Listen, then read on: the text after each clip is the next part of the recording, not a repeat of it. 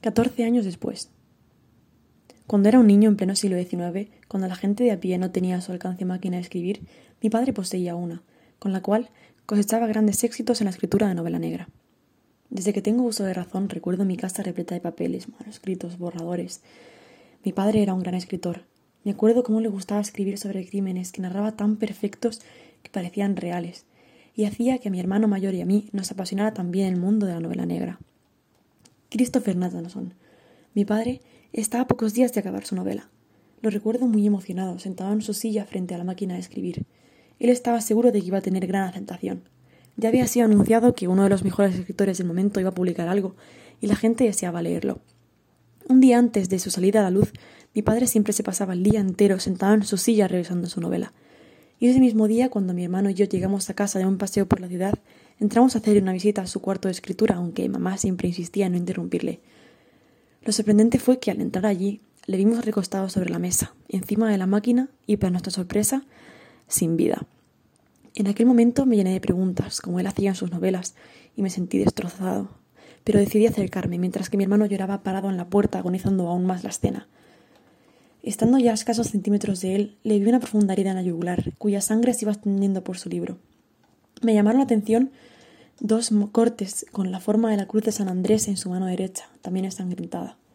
Yo había leído algunos de los escritos de mi padre, pero nunca imaginaba algo así de macabro, y mucho menos que me ocurriera a mí y a mi familia. Pasados dos años del asesinato de mi padre, aún no se sabía quién había sido el asesino y su última novela tampoco se publicó, porque sus hojas absorbieron la sangre y quedó casi ilegible. También es cierto que los investigadores no mostraron interés por averiguar quién fue y por qué. Pero un par de años después apareció un nuevo caso. El escritor y amigo de mi padre, Jack Connor, también de grandes éxitos, fue encontrado sin vida en su casa, con el libro ensangrentado por una herida en la yugular y la misma marca en forma de X que tenía mi padre, pero esta vez en la mano izquierda. Yo, al rememorar la escena de aquel día y al enterarme de la noticia, recuerdo ir con lágrimas en los ojos a abrir mi cajón con cosas suyas para acordarme también de cuando estaba vivo, como sus gemelos, su cucharilla de café, su foto. El tema estaba olvidado, y pasados ya catorce años, ayer volvió a ocurrir. Yo estaba sentado en el sofá con mi mujer leyendo un periódico cuando vi un artículo sobre un nuevo asesinato astroescritor que en pocos días publicaría su novela. Me levanté aterrorizado y de un salto volví a recordar en cuestión de segundos lo ocurrido con mi padre. Como en un acto reflejo corrí hacia el cajón que llevaba sin abrir desde el asesinato de Jack Connor cuando era un niño. Revisando sus pertenencias me fijé en una cosa en la que nunca me había fijado unas iniciales grabadas en la cucharilla de mi padre, que no eran las suyas, y en ese momento recordé que a él no le gustaba el café y nunca lo tomaba. Las iniciales eran J.S. y no conocía a nadie que coincidiera, de manera que decidí ir a hablar esa misma tarde con la familia de Jack Connor, porque ¿y si la cucharilla la hubiera dejado el asesino también allí? Le mató de la misma forma, así que podría probar suerte. Y en efecto, Allí, el día del crimen, apareció una cuchara similar a la que yo, de pequeño, guardé pensando que pertenecía a mi padre. De vuelta a mi casa tenía en mi cabeza esas iniciales y pensé en ir a los investigadores, pero presentía que no me ayudarían, de manera que continué mi camino. Antes de acostarme para dejar de lado los nervios que tenía, elegí un libro de los cientos que tengo en mi casa. Me fijé en el autor, J. Stone, y sobresaltado tiré el libro al suelo. Sus iniciales eran J.S. y el libro era El último café. Me di cuenta de que ese escritor era el asesino de mi padre y de los demás escritores. Y las cucharillas tenían que ver seguro con ese libro que yo poseía. Mi mujer me aconsejó que no fuera a esas horas de la noche a hablar con los investigadores y la policía, pero no podía esperar más tiempo para resolver el caso. Y esta vez sí que me ayudaron. Su nombre era Jacob Stone, un escritor de bajo nivel. Ellos tenían su dirección y esa misma noche fuimos a su casa. Le encontramos sentado en un sillón, leyendo una novela de otro escritor de éxito y probablemente su próxima víctima.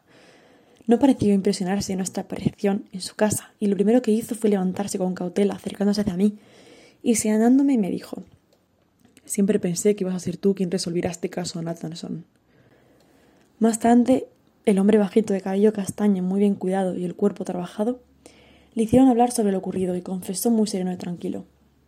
Yo soy escritor y como cualquier escritor quiero ser conocido. Pero Christopher Nathanson y los demás escritores muertos me quitaban las oportunidades de triunfar. Más de una vez he ido a pedir que me publicaran mi libro titulado La Cruz de San Andrés, pero no han querido.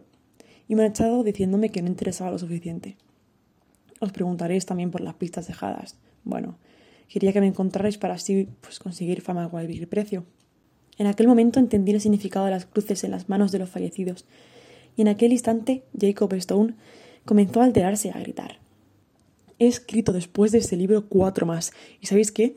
Ninguno ha sido publicado, solo el último café. Pues qué mejor manera de conseguir que lo publiquen que eliminando a la competencia, ¿no? Iba a escribir una novela con mis propios homicidios. Di un fuerte golpe con la cabeza en la pared y acabó diciendo ¿Creéis que me arrepiento de lo que he hecho? Pues no. Llevadme a donde queráis, pero os juro por mi vida que algún día publicarán mis novelas. Inmediatamente la policía le puso a las esposas y se lo llevaron con dificultad. No sé muy bien si a la cárcel o al manicomio, pues a pesar de su falsa serenidad, estaba loco. Pero lo llevaran a donde lo llevaran, hoy voy a dormir más tranquilo, estando seguro de que Jacob Stone no volverá a actuar, y sabiendo que gracias a mí este caso se ha zanjado. Y aunque mi padre ya no pueda volver a la vida, él estaría orgulloso de su hijo, y de que leer sus novelas me sirvió para que su muerte no se quedara en el olvido y sin resolver.